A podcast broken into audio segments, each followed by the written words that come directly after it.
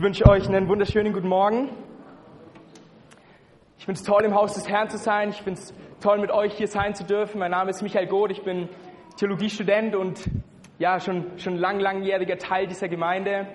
Und ich habe das Vorrecht, heute Morgen mit euch in eine neue Serie zu starten. Diese Serie wird heißen Meine Kirche. Wir wollen uns gemeinsam anschauen, wie diese Kirche hier ein Ort für dich und für mich und für so viele andere Menschen sein kann, die Jesus auch noch nicht kennen, wo Lebensveränderung geschieht und wo, ja, wo Jesus in der, in der Größe da ist, dass Menschen erkennen, hey, da ist ein lebendiger Gott, der mich liebt. Wir wollen uns Grundbekenntnisse anschauen, die wir auch als Kirche haben. Und wenn wir auch gleich so in den, in den Text einsteigen, den ich heute Morgen für uns habe, dann werden wir feststellen, einige von euch, die aufmerksam waren in den letzten Wochen, hey, der Text kommt mir irgendwie bekannt vor, aber ich ich bete so und ich, ich, ich hoffe so und ich wünsche mir so, dass egal wie oft wir Gottes Wort hören, dass es uns immer wieder neu trifft und dass es uns immer wieder neu berührt. Und deswegen soll es heute Morgen losgehen mit dem ersten Teil der Serie. Meine Kirche rechnet mit dem auferstandenen Jesus. Ich wollte es zuerst nennen, meine Kirche ist ziemlich cool, weil sie glaubt, dass Jesus wirklich auferstanden ist und nicht mehr im Grab ist, aber da war dann der Titel doch ein bisschen zu lang. Heute Morgen soll es um den auferstandenen Jesus gehen. Ich habe gerade gesagt, eine Kirche, die nicht betet, ist eine wertlose Kirche. Und ich wage mich auch zu sagen, eine Kirche, die nicht von Jesus redet, ist eine wertlose Kirche. Wenn du schon öfters in der Kirche warst, wo, wo Jesus nicht verkündigt wird, dann würde ich nochmal aufs Türschild gucken, ob das wirklich eine Kirche ist, weil da, das ist der Grund, wieso wir hier sind, das ist der Grund, wieso wir zusammenkommen, um Jesus Christus zu verherrlichen. Und deswegen lass uns mal gemeinsam in die Bibel schauen. Ich, ich möchte dich einladen, dass du deine Bibel rausholst und mit mir gemeinsam Lukas 24 aufschlägst und wir wollen ab Vers 13 lesen. Am selben Tag gingen zwei von den Jüngern nach Emmaus, einem Dorf, das zwei Stunden um die zehn Kilometer von Jerusalem entfernt liegt. Unterwegs sprachen sie miteinander über alles, was in den zurückliegenden Tagen geschehen war. Und auch ich möchte mit euch über meine zurückliegenden Tage reden. Die waren vielleicht nicht ganz so spektakulär für die, wie die von den zwei Jüngern, wie wir gleich noch hören werden, was sie so alles erlebt haben. Aber ich hatte, ich komme aus einem zweimonatigen Praktikum zurück und ich hatte wieder Unterricht. Ich studiere in, in Hessen, in der Nähe von Frankfurt und Darmstadt. Irgendjemand aus Hessen hier? Herzlich willkommen. Hallo. Und genau, und da hatten wir Kirchengeschichte und ähm, Religionswissenschaften und gerade wenn man so aus einer Praktikumszeit zurückkommt, dann ist man wieder ganz heiß auf dem Unterricht gegen Ende vom, vom Schuljahr, da legt sich das dann wieder, dann hat man schon wieder so viel gehört, dass man am liebsten wieder irgendwie was Neues machen würde. Auf jeden Fall war es so, dass Gott mir in, diesen, in dieser Zeit, ich habe öfters so, so Momente, wo ich im Unterricht einfach ganz neu erkenne, was Jesus für mich getan hat. Und so war es auch da wieder. Ich habe erkannt, was Gott für mich getan hat. Und ich habe in diesem Unterricht erkannt, dass Jesus der Auferstandene ist. Es ist interessant, dass durch die Geschichte hinweg, das sind wir in der Kirchengeschichte, sind wir durch verschiedene Epochen gegangen und haben uns verschiedene, verschiedene Menschen, auch Theologen, Menschen, die über Gott geredet haben, Menschen, die mit Gott gegangen sind und so weiter. Wir haben uns alle möglichen Leute so angesehen und es ist interessant, dass immer wieder durch die ganze Zeit hindurch, von dem Zeitpunkt, als Jesus auferstanden ist, bis zu unserer Zeit heute Menschen versucht haben, die Bibel zu nehmen und zu zerweisen und Gott sozusagen aus der Bibel zu nehmen. Es gab Leute, die haben versucht, die Bibel zu entmythologisieren, schwieriges Wort, und sie haben versucht, sozusagen die Wunder rauszunehmen. Sie haben gesagt, ja, wir glauben, dass es historisch passiert ist. Also sie, sie haben gesagt, ja, Jesus gab es wirklich. Aber sie haben gesagt, hey, aber das mit der Auferstehung können wir nicht glauben. Das mit dem, mit dem Wunder, was wir gerade von Jan gehört haben, dass da ein Mädchen scheinbar tot war und Jesus sagt, hey, sie, sie hat nur geschlafen. Also ich gehe davon aus, dass sie wirklich tot war, aber Jesus dann gesagt hat, hey, Leute, sie lebt wieder. Gott hat, Gott hat ihr, ihr Leben wieder geschenkt. Sie, sie hat nur geschlafen. Und dann, und dann werden sie ausgelacht und so, so wurden auch durch die, durch die, durch die Geschichte hindurch, wurden die Menschen ausgelacht wenn sie gesagt haben, hey, ich glaube, dass Jesus wirklich auferstanden ist und ich glaube, dass Jesus Wunder in meinem Leben bewirken kann. Und ich sage nicht, dass wir unseren Verstand abschalten sollen. Ich danke Gott für meinen Verstand und ich hoffe auch, dass wir heute Morgen hier alle klar bei Verstand sind. Aber es gibt Dinge, die wir mit dem Verstand nicht fassen können. Und so sagt Karl Barth, auch ein Theologe, den wir, den wir uns dann angeschaut haben im Unterricht, Jedoch kann Christus als der Sohn Gottes nur verstanden werden, wenn wir eine Offenbarung von selbigen bekommen. Und deswegen nehme ich das Wort Gottes ernst, weil es mir zeigt, was sich mein Leben, wie sich mein Leben dahingehend verändern muss. Besonders in, in anderen Religionen, wenn, wenn wir uns das dann auch so in Religionswissenschaften angeguckt haben, ist mir bewusst geworden, dass wir teilweise rein von dem, was wir leben, haben wir viel gemeinsam mit vielen anderen Glaubensgemeinschaften, ethnischen Gemeinschaften rund um die Welt. Viele, viele Menschen wollen das Gute, viele Menschen wollen die, dieser humanistische Gedanke, wollen, wollen ein friedliches Miteinanderleben. Die Menschen sehen sich nach Frieden, wenn es normal läuft und nicht nach Krieg. Und ich habe auch, ich habe auch schon viele, viele Menschen aus anderen Glaubensrichtungen, seien es Buddhisten, seien es Moslems, sei es wer auch immer, kennengelernt. Teils sind es auch gute Freunde von mir. Und manchmal kommt es mir so vor, als wären sie sogar die besseren Christen, rein von ihrem, von ihrem Verhalten, von ihrem Lebensstil. Aber immer wenn es um die Person Jesus geht, dann scheiden sich die Geister. Durch die ganze Geschichte hindurch und bis zum heutigen Zeitpunkt. Sobald wir von Jesus reden, und ich meine nicht von dem historischen Jesus, der wirklich gelebt hat, da, da ist sich die Wissenschaft einig, sondern ich rede von dem auferstandenen Jesus. Immer wenn wir vom auferstandenen Jesus reden, scheiden sich die Geister.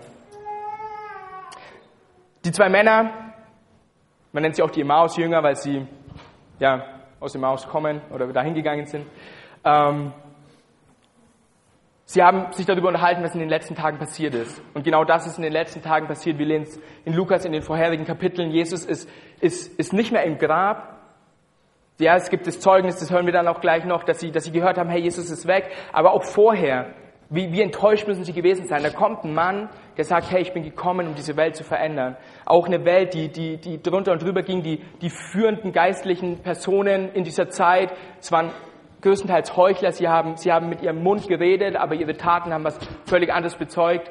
Auch das kennen wir durch die Geschichte hindurch, auch das gibt es bis heute noch, dass Menschen reden, aber was anderes dabei rauskommt. Und dann kam dieser, dieser Mann, dieser, dieser Mensch Jesus, der von sich, der von sich gesagt hat, hey, ich bin der Sohn Gottes, ich bin gekommen, um, um etwas Neues zu schaffen, ich bin gekommen, um Leben zu bringen, kam in diese Welt und, und hat wirklich etwas getan. Wir, wir, wir lesen noch von vielen anderen Wundergeschichten, von, von Heilungen, von, von wirklich Dingen, wo Jesus Leben verändert hat.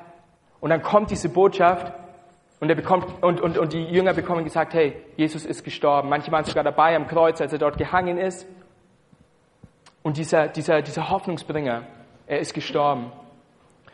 Und das beschäftigt sie natürlich und sie, sie diskutieren darüber, ob vielleicht auch er ein Heuchler war, ein Lügner wie so viele anderen. Jetzt ist er, ist er nicht mehr da. Er hat gesagt, er will ein neues Reich aufbauen, aber wo ist dieses Reich? Und dann lesen wir in Vers 15 weiter. Und während sie so miteinander redeten und sich Gedanken machten, trat Jesus selbst zu ihnen und schloss sich ihnen an. Doch es war, als würden ihnen die Augen gehalten werden zugehalten werden. Sie erkannten ihn nicht. Es gibt verschiedene Theorien, wer ihnen die Augen zugehalten hat oder, oder, oder wie ihnen die Augen zugehalten wurden. Aber es lohnt gar nicht darüber zu spekulieren, denn für uns ist nur eine Sache wichtig, ihnen wurden die Augen zugehalten. Und ich glaube, mit uns ist es oft genauso. Ich glaube, so oft suchen wir Gott und wir suchen Jesus und wir, wir, wir sehnen uns nach einem Wunder in unserem Leben, dass Jesus einen Unterschied macht und er steht direkt vor uns, aber es ist, als wären unsere Augen zu, als würden unsere Augen zugehalten werden. Und ich habe das erlebt. Ich war 16, 17, 18, ich weiß es nicht mehr. Also ich glaube, ich war noch nicht ganz volljährig.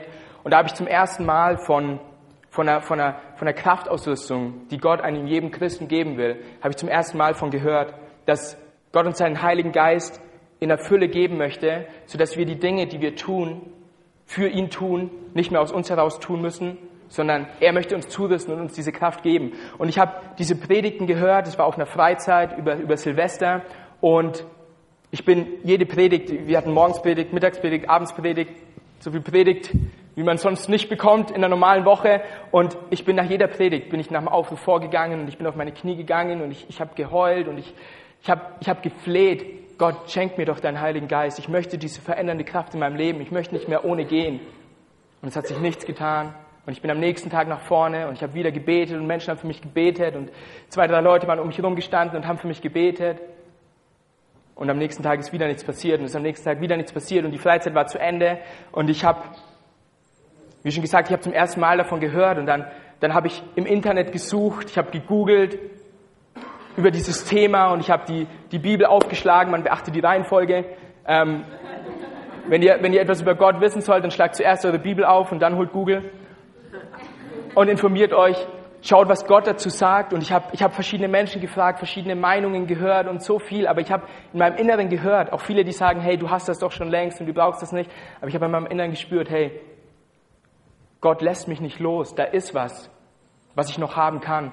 Und dann kam es nach ungefähr einem Jahr, kam es zu dem Punkt, wo ich gesagt habe, okay, Gott, ich gebe auf. Ich mache meine Hände auf, wo ich, wo ich vorher festgehalten habe und versucht habe zu ziehen und zu bekommen und zu wollen. Und ich habe gesagt, hey Gott, ich gebe auf. Jetzt ist der Zeitpunkt gekommen, wo ich erkannt habe, du musst machen, weil ich nicht mehr kann.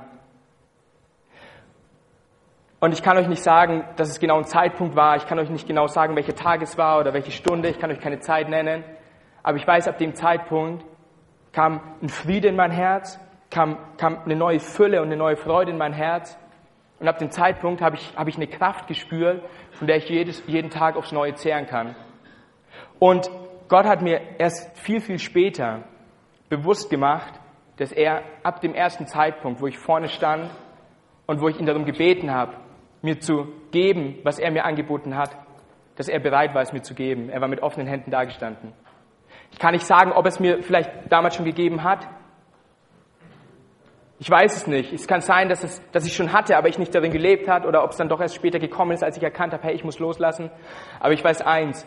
In dem Moment, wo ich erkannt habe, dass es darum geht, dass Jesus macht und nicht mehr ich mache, hat er mir gegeben, was ich in meinem Leben gebraucht habe. Und so ist es auch mit vielen anderen Menschen. Jesus steht an ihrer Tür und es geht jetzt nicht nur um, um, dieses, um dieses eine Thema, es geht nicht nur immer um geistliche Dinge, es geht auch um, wir haben es heute schon ein paar Mal jetzt gehört, um, um Umstände in deinem Leben, um, um Sorgen, die du dir magst, um, um deine Familie, um Finanzen, um, um Dinge, wo du, wo du denkst, hey, die Welt bricht über mir zusammen. Und Jesus steht an deiner Tür und klopft an und er sagt, hey, lass mich rein. Ich will Veränderung schaffen. Und so wie ich auch mich so an der Suche festgehalten habe, aber nicht auf Jesus geguckt habe, wünsche ich mir heute, dass wenn du hier bist und wenn du das hörst, dass du auch sagst, hey, es geht mir nicht um die Suche, es ist nicht des Suchens um der Suche willen, sondern es geht darum, Jesus die Tür aufzumachen und zu sagen, hey Jesus, ich habe alles Menschenmögliche getan, ich habe alles getan, was in meiner Macht steht, ich habe meinen Part erfüllt aber jetzt siehst du, ich stehe, ich stehe vor dir, ich liege vor dir am Boden und ich kann nicht mehr. Ich weiß nicht, wie viele von euch nachts, wenn es keiner sieht, vor ihrem Bett knien oder, oder in ihrem Bett sind und, und, und heulen. Und am Tag seid ihr stark und am Tag könnt ihr, ja, könnt ihr alles ausblenden und ihr, ihr könnt einen, einen fröhlichen Menschen wiedergeben. Aber wenn die Nacht kommt und wenn ihr, wenn ihr alleine seid und wenn ihr euch Gedanken machen könnt über euer Leben, dann fängt es an, dass ihr merkt, hey, ich bin zerbrochen. Ich bin nicht der starke Mensch, den ich im Spiegel sehe, sondern in meinem Inneren ist was ganz anderes. Ich habe es erlebt, ich habe auch verschiedene Phasen durchgemacht und deswegen kann ich mir vorstellen, es muss nicht jeder von hier sein, aber ich kann mir vorstellen, es gibt auch in eurem Leben diese Momente. Und wenn sie noch nicht da waren, ich hoffe es nicht, aber auch wenn sie kommen werden, dann möchte ich dir das toll zusprechen. Unser Herr ist auferstanden und er lebt und er steht an deiner Tür und klopft an. Und lass uns bereit sein, aufzumachen. Denn es geht darum, uns werden zwar oft die Augen gehalten, aber es geht dann darum, dass wir erkennen, wer Jesus ist und was er für uns getan hat. Und diese Frage darfst du dir auch heute Morgen stellen. Wie ist Jesus dir begegnet und als wen hast du ihn kennengelernt? Und wenn du sagst, hey, du redest von diesem Jesus und ich habe noch keine Ahnung, dann darf ich dich aufs Ende vertrösten, da habe ich noch was ganz Besonderes für dich, weil auch du darfst diesen Jesus kennenlernen. Und lass uns doch mal weiter gucken, wie es mit den zwei Jüngern und diesem Unbekannten für die zwei Jünger weitergeht in Vers 17. Worüber redet ihr denn miteinander auf eurem Weg? Fragte er sie. Da blieben sie traurig stehen. Und einer von ihnen, er hieß Kleopas, meinte, bist du der Einzige, der sich zurzeit in Jerusalem aufhält und nichts von dem weiß, was dort in diesen Tagen geschehen ist? Und dann Vers 19, darauf Jesus, was ist denn geschehen? Jesus steht in deinem Leben und er fragt dich, was ist denn geschehen? Jesus kümmert sich um dich. Jesus sieht dich, Jesus sieht deine Not, Jesus sieht deine Freude und er fragt dich, was ist denn geschehen? Was ist los mit dir? Jesus, Jesus nimmt dich nicht nur an der Hand und möchte einen schönen Spaziergang mit dir machen, sondern Jesus kümmert sich um dein Herz. Und auch hier lässt er sich dann erzählen von den Jüngern, was, was bei ihnen passiert ist. In Vers 19 lesen wir weiter, sie erwiderten, es geht um Jesus von Nazareth. Jesus denkt sich, ja, schön, das bin ich der sich durch sein Wirken und sein Wort vor Gott und vor dem ganzen Volk als mächtiger Prophet erwiesen hat. Ihn haben unsere führenden Priester und die anderen führenden Männer zum Tod verurteilt und kreuzigen lassen. Und wir hatten gehofft, er sei es, der Israel erlösen werde. Heute, jetzt ist außerdem schon der dritte Tag, seitdem das alles geschehen ist. Sie wussten, was Jesus passieren würde. Er hat es öfters gesagt. Er hat gesagt, hey, ich werde ausgeliefert werden, ich werde zu Tode kommen. Und er hat auch gesagt, aber ich werde wiederkommen, ich werde auferstehen. Die zwei Jünger wussten, hey, es ist der dritte Tag. Und sie wussten, hey, das Grab ist leer. Das lesen wir dann ab Vers 22, geht's weiter. Doch nicht genug damit. Einige Frauen aus unserem Kreis haben uns auch noch in Aufregung versetzt. Sie waren heute früh am Grab und fanden seinen Leichnam nicht. Als sie zurückkamen, erzählten sie, Engel seien ihnen erschienen und hätten ihnen gesagt, dass er lebt. Okay, jetzt sind wir wieder bei dieser Verstandessache. Ich weiß nicht, wie oft schon ein Engel zu dir gekommen ist und gesagt hat, hey, Gott will deine Probleme lösen. Ich kann mir vorstellen, dass diese zwei Männer, und bin einer der Letzten, der ihnen Vorwürfe macht, zu sagen, hey, irgendwie ist es ein bisschen crazy, was hier gerade abläuft, weil ich weiß nicht, wie ich reagiert hätte. Wir können uns vorstellen, dass es ein bisschen, bisschen komisch so für sie war. Und dann 24 daraufhin gingen einige von uns zum Grab und fanden alles so, wie es die Frauen berichtet hatten. Aber ihn selbst sahen sie nicht. Und auch wenn es schwer zu verstehen ist, was sie da erlebt haben, für sie war es leichter zu glauben, dass der Leichnam irgendwie gestohlen wurde, was dann auch die, die Römer sozusagen verbreitet haben oder die Juden ähm, zur damaligen Zeit. Für sie war es leichter zu glauben, hey, es ist irgendwas Menschenmögliches passiert, als das zu glauben, was Jesus eigentlich gesagt und getan hat.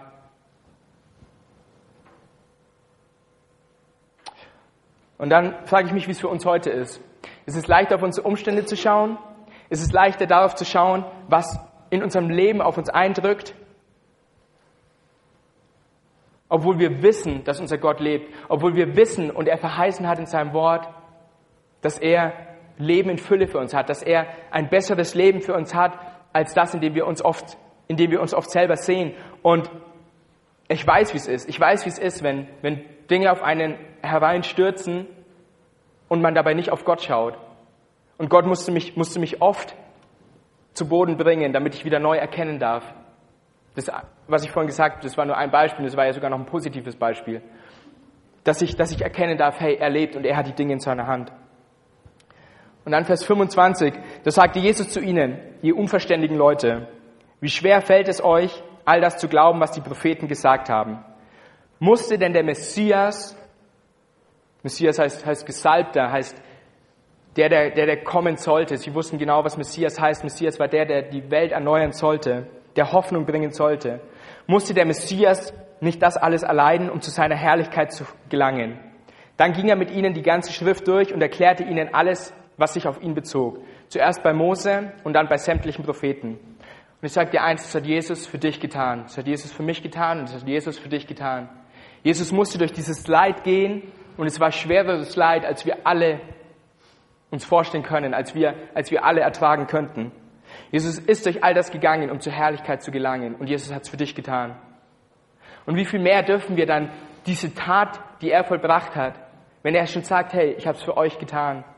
Ich habe die Leiden auf mich genommen, damit ich weiß, wie du dich fühlst. Ich weiß, was es bedeutet, am Boden zu sein. Ich bin kein König, der auf dem Thron sitzt und dessen, dessen Untertanen ihm egal sind. Jesus ist der König, der auf dem Thron sitzt, aber Jesus war einer von uns und er weiß, was in deinem Leben los ist. Und er kennt dich und er kennt dein Leid und er ist es, der durch den Tod gegangen ist, damit wir leben können und damit du leben kannst. Und dann Vers 28 wird es interessant. Sie erreichten das Dorf, zu dem sie unterwegs waren, und Jesus tat, als wollte er weitergehen finde dieses Wort, er, er, er hat so getan, als, als wollte er weitergehen. Ich finde es so interessant, weil Jesus war noch nicht fertig mit ihnen. Jesus wusste, hey, sie werden mich nicht gehen lassen, es ist schon spät, sie werden mich zu sich einladen, weil das, weil das Kultur ist, weil das Gastfreundschaft bedeutet.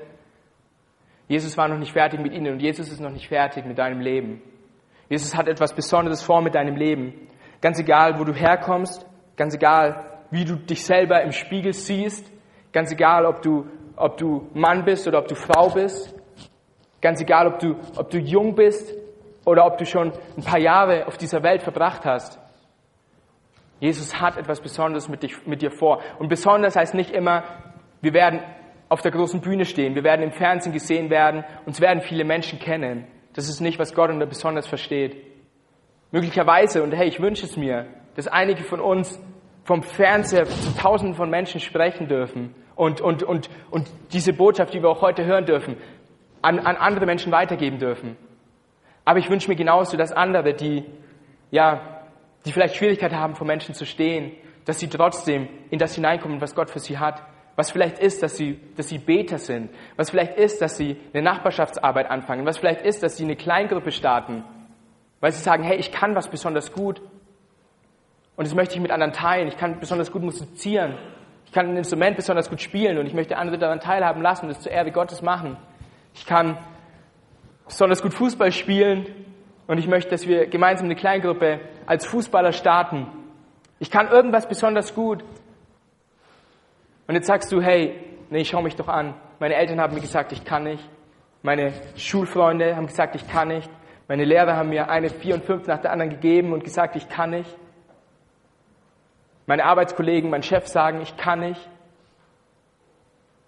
Aber Jesus sagt, du kannst. Weil allein die Tatsache, dass du heute Morgen hier bist, dass du atmest, dass du lebst, ist Zeichen genug für mich, dass Gott etwas mit deinem Leben vorhat. Und dabei geht es absolut nicht um Leistung. Meine Identität ist nicht in dem, was ich tue, sondern meine Identität und deine Identität ist in dem, wer du bist. Und wenn du sagst, hey, ich will das, was Jesus für mich hat, ich will diese Tür aufmachen, dann sagt Gott zu dir, ich bin, du bist mein geliebtes Kind. Und dann darfst du das auch über dich selber aussagen. Und das allein ist schon Grund genug, sich zu freuen und sich bewusst zu sein, egal welche Umstände in meinem Leben sind, Gott hat etwas Besseres für mich, weil er mich sein Kind nennt. Und dann geht es in Vers 29 weiter. Aber die beiden Jünger hielten ihn zurück. Bleibt doch bei uns, baten sie. Es ist schon fast Abend, der Tag geht zu Ende. Und da begleitete er sie hinein und blieb bei ihnen. Als er dann mit ihnen am Tisch saß, nahm er das Brot, dankte Gott dafür, brach es in Stücke und gab es ihnen. Und da wurden ihnen die Augen geöffnet und sie erkannten ihn. Doch im selben Augenblick verschwand er und sie sahen ihn nicht mehr. Ich sage nicht, dass wir unseren Verstand abschalten müssen, um Gott zu erkennen. Aber es braucht diesen einen Moment in unserem Leben und es braucht diese Momente, glaube ich, auch immer wieder, wenn wir in diesen Situationen, die ich gerade beschrieben habe, drinstecken, wo Jesus uns das Brot des Lebens reicht und uns die Augen geöffnet werden. Du kannst deine Augen nicht von alleine aufmachen. Wenn du Jesus nicht, nicht, nicht, nicht erkennen willst, beziehungsweise wenn du ihn nicht erkennst, dann ist es nicht deine Schuld. Den Jüngern wurden die Augen gehalten. Sie haben sich nicht dazu entschieden, jetzt zu sagen, hey, ich, ich will Jesus nicht. Ganz im Gegenteil, sie, sie haben gelitten unter dem, was passiert ist. Aber dann gab es diesen einen Moment, wo Jesus dieses eine Zeichen ihnen gegeben hat und gezeigt hat, hey, schaut her, ich war doch die ganze Zeit bei euch. Ich bin den ganzen Weg mit euch gegangen. Ich bin mit euch in euer Haus gegangen. Und hier bin ich. Und ihnen wurden die Augen aufgetan. Und dann lesen wir in Vers 32, brannte nicht unser Herz, während er unterwegs mit uns sprach und uns das Verständnis für die Schrift öffnete, sagten sie zueinander. Es gibt diesen Moment, wo wir entgegen aller Vernunft sagen müssen, Jesus oder sagen dürfen, Jesus ist auferstanden und mein Gott lebt. Und du siehst dich dieser, diesem Umstand ausgesetzt. Du siehst diesen, diesen Schuldenberg vor dir. Du siehst deine Familie, die Jesus noch nicht kennt. Du siehst die Krankheit in deiner Familie, die vielleicht vererbt wurde und du stehst auch davor, eine schlechte Diagnose zu bekommen. Du siehst all diese Dinge in deinem Leben. Aber auf der anderen Seite auch, du siehst, du siehst die Freude in deinem Leben. Du, du hast gerade deine Ausbildung abgeschlossen oder dir geht's gut. Du hast allen Grund zu danken für die Familie, die du hast, die Gott dir geschenkt hat. Egal, ob wir gerade ganz am Boden sind ob, oder ob wir gerade ganz oben sind. Dieser eine Punkt, der ändert sich nie. Jesus ist auferstanden und dein und mein Gott erlebt. Und ich weiß nicht, wie schon gesagt, ich habe jetzt nicht so viel Spektakuläres in der letzten Zeit erlebt wie die zwei Jünger. Ich weiß nicht, was du in der letzten Zeit erlebt hast. Und ich weiß eben nicht, in welchen Umständen du dich gerade befindest. Aber ich weiß eins, dass wenn du den auferstandenen Jesus suchst, wird dein Herz anfangen zu brennen. Und es wird vor Leidenschaft werden, es wird sich mit Freude füllen, es wird sich mit Frieden füllen, es wird sich mit einer göttlichen Ruhe füllen, es wird sich mit Hoffnung füllen und es wird sich auch mit Heilung füllen. Dort, wo dein Herz verletzt wurde, durch andere Menschen, dort wo dein Herz verletzt wurde, vielleicht auch durch dich selber.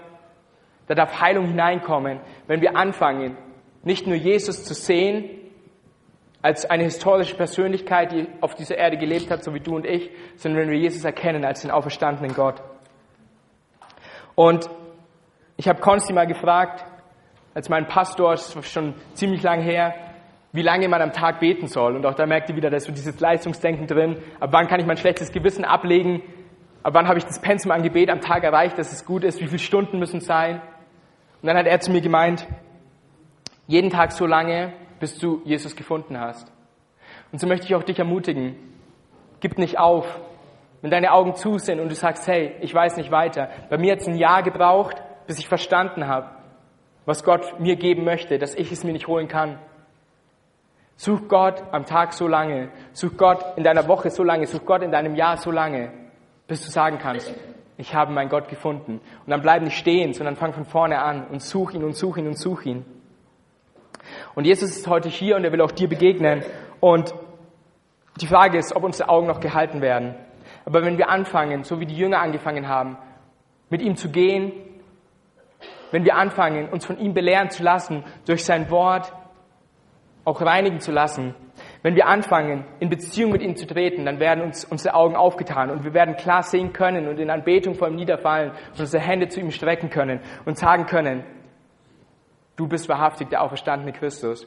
Das ist auch das, was wir im, im Glaubensbekenntnis, das alle Christen auf der Welt gemeinsam haben. Es gibt so viele Dinge, wo viele Leute sich unterschiedlicher Meinung sind, auch aus verschiedenen Kulturen.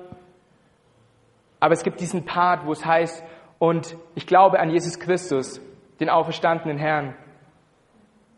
Ich glaube, ich glaube daran, dass er gekreuzigt wurde, dass er begraben wurde, dass er hinabgefahren ist ins Reich des Todes, dass er auferstanden ist am dritten Tag und dass er aufgefahren ist in dem Himmel, wo er sitzt zur Rechten Gottes, um zu kommen, zu richten die Lebenden und die Toten. Wir glauben auch an den Vater und an den Heiligen Geist.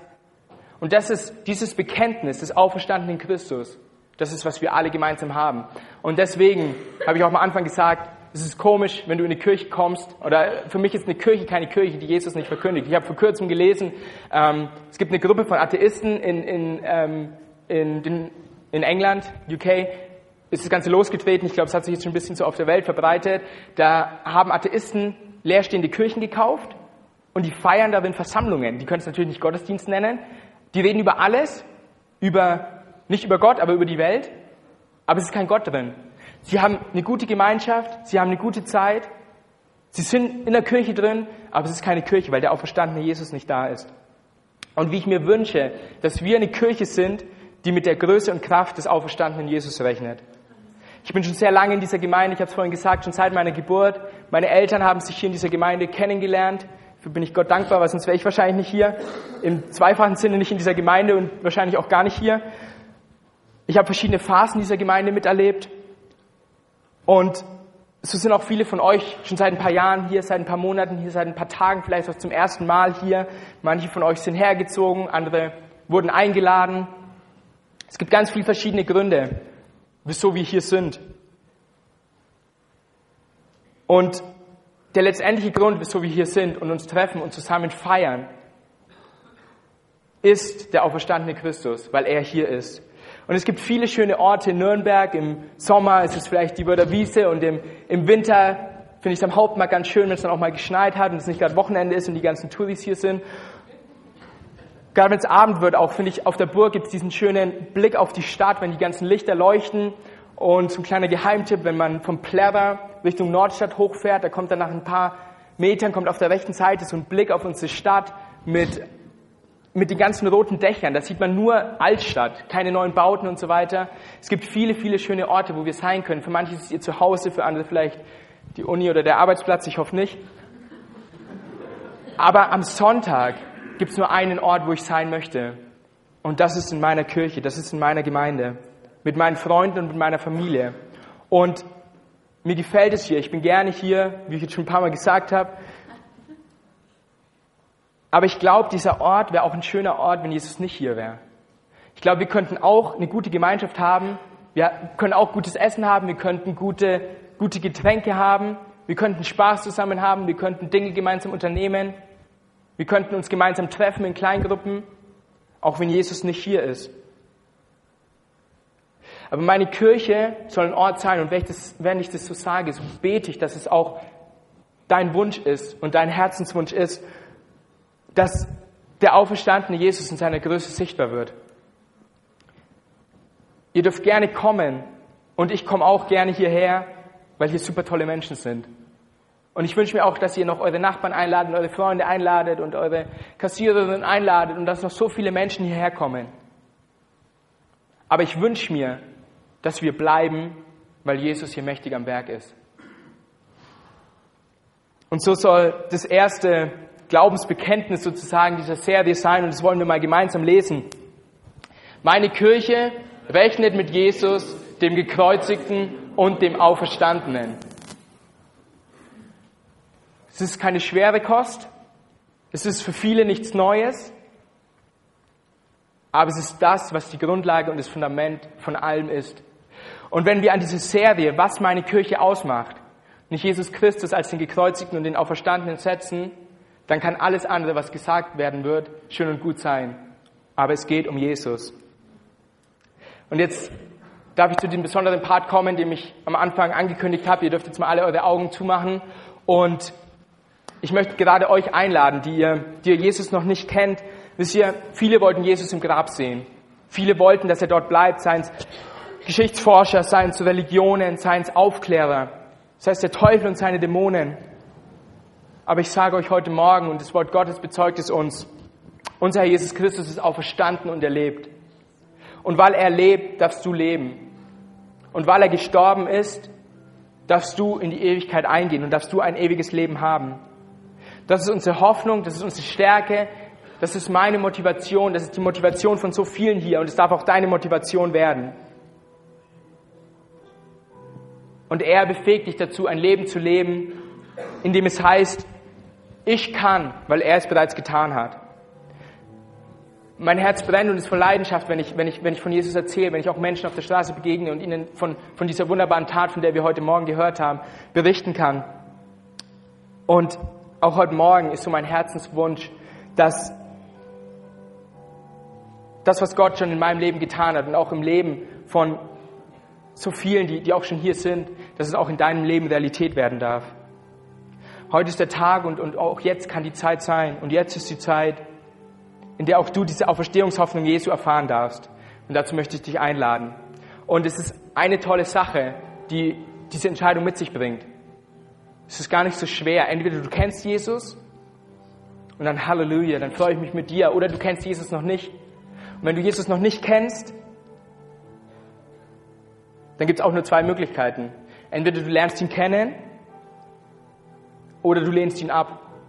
Das ist so einfach, das ist nicht schweres, das ist, das ist nichts, wo wir uns tagelang Gedanken darüber machen müssten, wie über so viele Entscheidungen im Leben, sondern Jesus streckt seine Hand aus. Und deswegen möchte ich dir heute Morgen die Frage stellen, kennst du diesen auferstandenen Jesus? Und wenn nicht und du ihn gern kennenlernen möchtest, dann darf ich dich gleich einladen als ein Zeichen dass du sagst, hey, Jesus ist aus dem Grab auferstanden. Er war dort gelegen, aber er ist, er ist hochgegangen.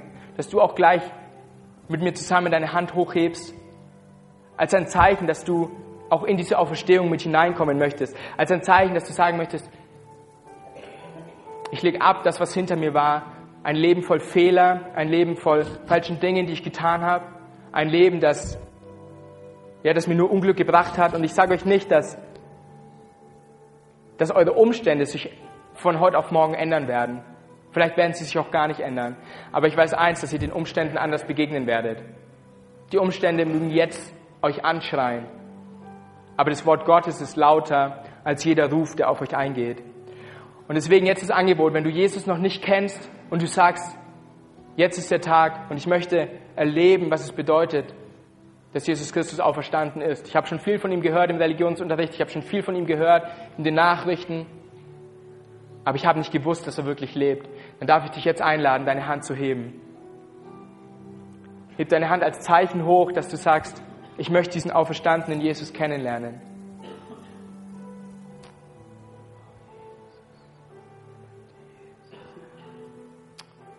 Danke. Danke. Halleluja. Halleluja. Halleluja. Und ich kann euch eins sagen, der Himmel freut sich in diesem Moment über die Hände, die hochgegangen sind. Und Jesus ist in diesem Moment hier. Wir haben gerade im Glaubensbekenntnis gehört, dass er auf seinem Thron sitzt, aber ich glaube auch, dass er in diesem Moment anwesend ist. Denn so wie er mit den Jüngern war, hat er sich nicht entgehen lassen, die Zeit mit ihnen zu verbringen. Und so lässt es sich auch jetzt nicht entgehen, die Zeit mit dir zu verbringen, wenn du gerade deine Hand hochgehoben hast. Und himmlischer Vater, so möchte ich beten und dir danken für das, was du getan hast. Ich möchte dir danken, dass diese wunderbare Botschaft heute in die Herzen einiger oder aller gefallen ist und dass, ja, dass wunderbare Menschen gerade gesagt haben, ich möchte Jesus kennenlernen als meinen auferstandenen Herrn. Vater Gott, dafür preisen wir dich als Kirche, dafür preisen wir dich als den, der du bist. Und wir danken dir, dass du noch Wunderbares mit ihnen vorhast. Und ich darf euch sagen, dass, dass das als der Anfang ist. Wenn du jetzt gerade deine Hand gehoben hast, dann komm auf uns zu, komm auf mich zu, komm auf Leute zu, die mit so Bändeln, mit so farbigen Schildern hier rumlaufen. Auch gleich wird hier vorne ein Gebetsteam stehen und sprich mit uns über deine Entscheidung, weil wir dir helfen möchten, diesen Weg, den Jesus damals mit den Jüngern gegangen ist, möchten wir jetzt stellvertretend dir helfen, deinen Weg mit Jesus zu gehen. Und auch alle anderen möchte ich einladen. Ich werde jetzt nicht nochmal extra für euch einen Aufruf machen, wer von euch neu den auferstandenen Jesus kennenlernen möchte, weil ich würde es wundern, wenn da auch nur eine Hand unten bleibt, aber auch euch möchte ich einladen. Es wird gleich ein Gebetsteam hier vorne stehen, die nur darauf warten, die sich freuen. Es ist, es ist keine Last für sie. Sie hoffen nicht, dass ihr möglichst schnell geht und möglichst wenig kommen, dass es rausgeht zum Kaffee trinken, sondern sie stehen hier, weil sie auf euch warten, weil sie für euch beten möchten, weil sie möchten, dass ihr neu die Kraft des auferstandenen Jesus in eurem Leben kennenlernt. Und vielleicht kommt ihr genau mit einer Last, für die ihr schon länger betet. Und vielleicht kann heute der Tag sein, wo eure Augen geöffnet werden.